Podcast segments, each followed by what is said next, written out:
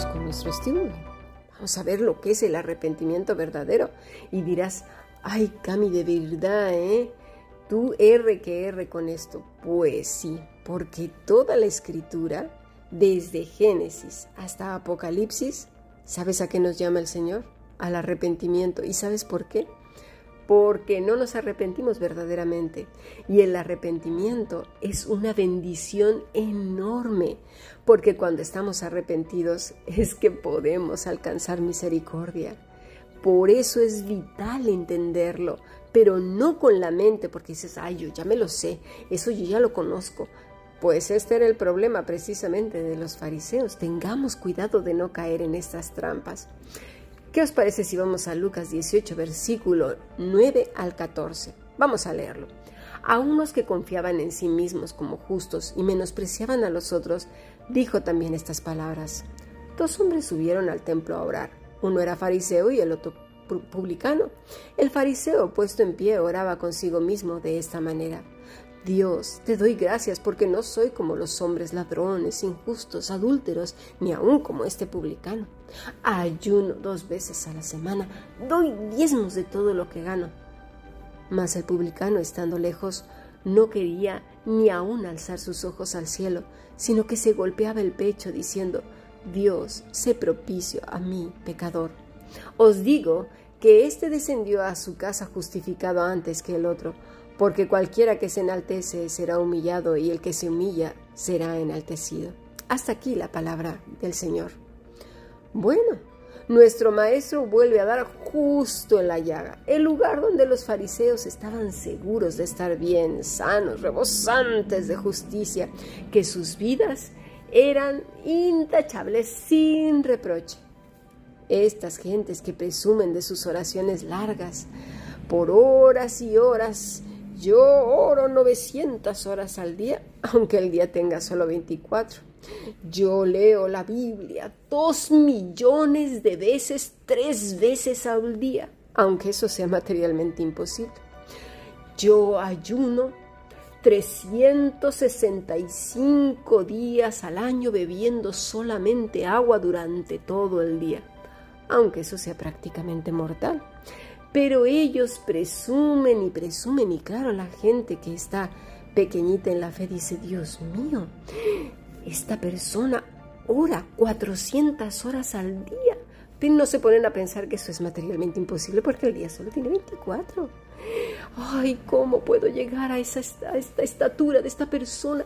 Dice que ora siete millones de veces al día y dice que lee la Biblia dos millones de veces cada segundo. ¿Cómo lo voy a hacer yo eso? Es que es un hombre, es una mujer de Dios, está ungida. Y no nos damos cuenta que eso es imposible. Yo veo los pies de los ángeles bajando por las paredes eso, eso es cuestión de alucinaciones. A lo mejor toma mucha medicación esa persona. Pero claro, los pequeños en la fe no saben si eso es posible o no es posible. Y por supuesto, eso es demencial. El verso 11 dice, el Señor que el fariseo oraba consigo mismo.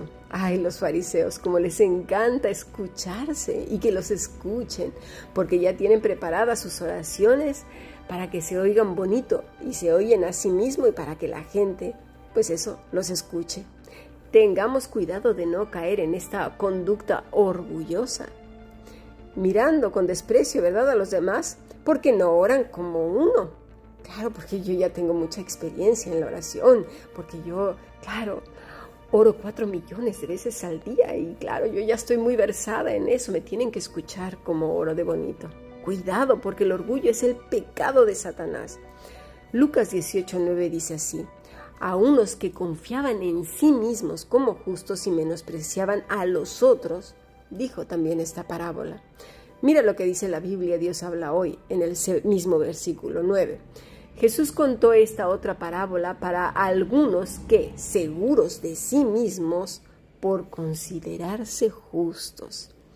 Al decir considerarse justos, se consideran perfectos, que lo hacen bien y que tienen una mega vida espiritual.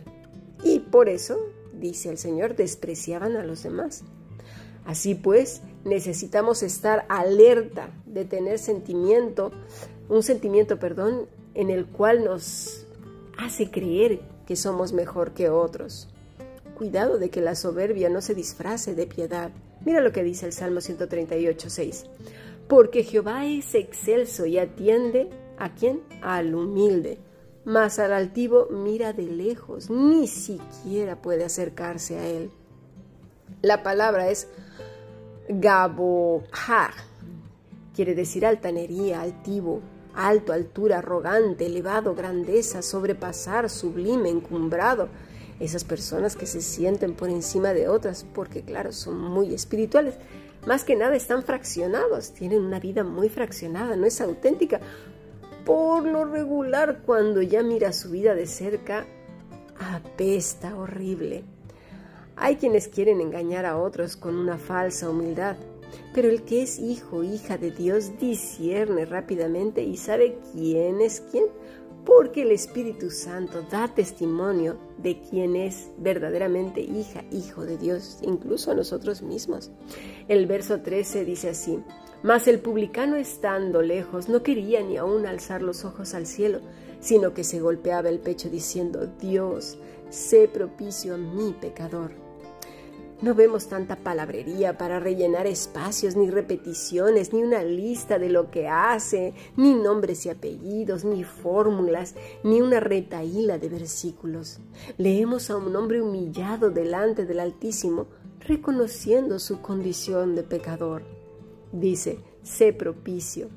Jaliscomai quiere decir reconciliar, expiar ¿Sabes lo que quería este hombre? Quería perdón, quería reconciliarse con Dios. De verdad, que tengamos oraciones que agraden al Padre, que vayan directo a las copas de oro en los cielos, que sean sinceras, verdaderas y llenas de amor. ¿De qué nos sirve hablar por hablar, cumplir por cumplir, si no hay ni siquiera deseo de orar? Al menos si fuéramos sinceros y le dijéramos a Dios, Padre, ¿Sabes una cosa? No tengo ganas de orar. No sé qué me sucede. Ayúdame a tener una buena relación contigo, a mirar con detenimiento y reflexión las cosas bellas que me das y enfocar mi mirada en Cristo. Pero no sé qué me sucede. Hay algo que he perdido hasta el gozo. Ayúdame, por favor. Para muchas personas eso es imposible porque sus ojos están muy pendientes de, las relaciones con los demás y a veces al contrario de los sanos, y digo sanos porque se, creen justos y se la pasan juzgando la vida de los demás. No, no, no, me refiero a estas personas que se miran como lo peor. Se acostumbran a echarse tierra encima antes de que se las eche otro. Al menos así no se ve tan mal. Eso también es una falsa humildad y un falso arrepentimiento. Jesús nos dice claramente la actitud del publicano si no puedes tener la actitud del publicano, por cierto, pues corre a pedir ayuda al Señor y dile que no puedes. Pero no pienses que el Señor hará que toda tu rebelión, desamor, indisciplina, flojera, apatía desaparezca como por arte de magia. Como ya lo dijimos, necesitamos ser firmes en nuestras decisiones, ser hombres y mujeres de valor. Se requiere mucho trabajo con uno mismo. Y así comenzó, pues, esta clase. Los sanos no solo son los que justifican, se justifican a sí mismos como justos, sino también los que se justifican a sí mismos con sus pecados. Y dirás, uff, qué difícil es ser cristiano. Y yo te voy a contestar que es más difícil no serlo. ¿Por qué? Porque con actitudes como esas, pues las amistades son pocas y si las tienes son superficiales, si es que hay una vida muy fraccionada. ¿Por qué? Bueno, porque delante de las personas que nos caen bien solemos ser muy simpáticos, pero con las que consideramos impíos, pecadores, inmerecedores de gracia, entonces ahí viene la transformación y muchos problemas. Así que sin Cristo, claro, es muy difícil y las consecuencias son muy graves y la confusión muchísima. Dice Lucas 18:14, os digo que éste descendió a su casa justificado antes que el otro, porque cualquiera que se enaltece será humillado y el que se humilla será enaltecido. ¿Habrá cristianos a medias? No. El Señor dice que somos o lo uno o lo otro. Uno se fue justificado, perdonado, reconciliado, pero el otro no. La versión Dios habla hoy no lo traduce mejor. Dice así, les digo que este cobrador de impuestos volvió a su casa ya justo, pero el fariseo no.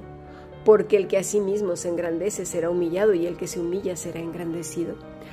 Mira, hay cosas que solamente el que las padece lo sabe, o que ni siquiera se reconoce a sí mismo, pero Dios sí. Él oye, Dios nos oye, oye los corazones. Las palabras, mira, se las lleva el viento, pero el corazón, ese sí que habla y habla mucho, a veces tanto que peca de tanto hablar porque en la multitud de palabras surge la necedad. El que habla mucho al final de cuentas será esclavo de su propia lengua, prisionero de sus dichos y promesas. Y el que calla demasiado será libre de caer en el lazo de la presunción, pero también se prestará a malas interpretaciones. Pero el corazón, aunque la boca esté cerrada o hable mucho, sabes una cosa, muchas veces grita y grita con gran clamor, otras veces odia con ira y rabia, deseos malignos y perversos, aunque en el rostro haya una sonrisa. Por tanto, tengamos presente siempre que un corazón deshabitado por Dios, es decir, donde no habita Dios, solo se convertirá en una fábrica de pecados, de esas que no paran ni de día ni de noche. El Salmo 5.10 dice así, Crea en mí, oh Dios, un corazón limpio y renueva un espíritu recto dentro de mí. Porque, mira, mis estimados, ya sea que utilicemos de manera imprudente la boca o no, o que seamos muy elocuentes, a veces y casi siempre el corazón habla diferente de lo que habla la boca y a veces la boca se le sale lo que hay en el corazón. ¿Por qué? Porque estamos fraccionados, no somos genuinos. En cambio, cuando estamos en Cristo, trabajamos en nuestro corazón, en nuestra mente, en nuestro interior, lo sometemos a Cristo, comenzamos a ser una unidad, genuinos y únicos donde nuestro pie se ponga, ya sea en el trabajo, en la casa. Y eso de la vida espiritual, nada. Es nuestra vida única, somos la misma persona aquí y en China, en la casa, en el trabajo, en la tienda, donde sea, somos genuinos, la misma vida en Cristo, donde quiera que sea, como fue nuestro Señor Jesucristo. Porque somos espíritu, pero también somos cuerpo. Por lo tanto, no anda por ahí el espíritu flotando por algún lado y el cuerpo por otro. Pues es que qué tonterías son esas. Así que tengamos cuidado con esas expresiones. La vida es la vida, la vida en Cristo, el pámpano que está adherido a la vid verdadera. Por eso debemos de pedirle al Señor, Padre, crea en mí un corazón limpio, genuino, y renueva un espíritu recto dentro de mí, porque ando fraccionado, fraccionada. Ayúdame a ser uno en ti. Así que sigamos aprendiendo bendiciones.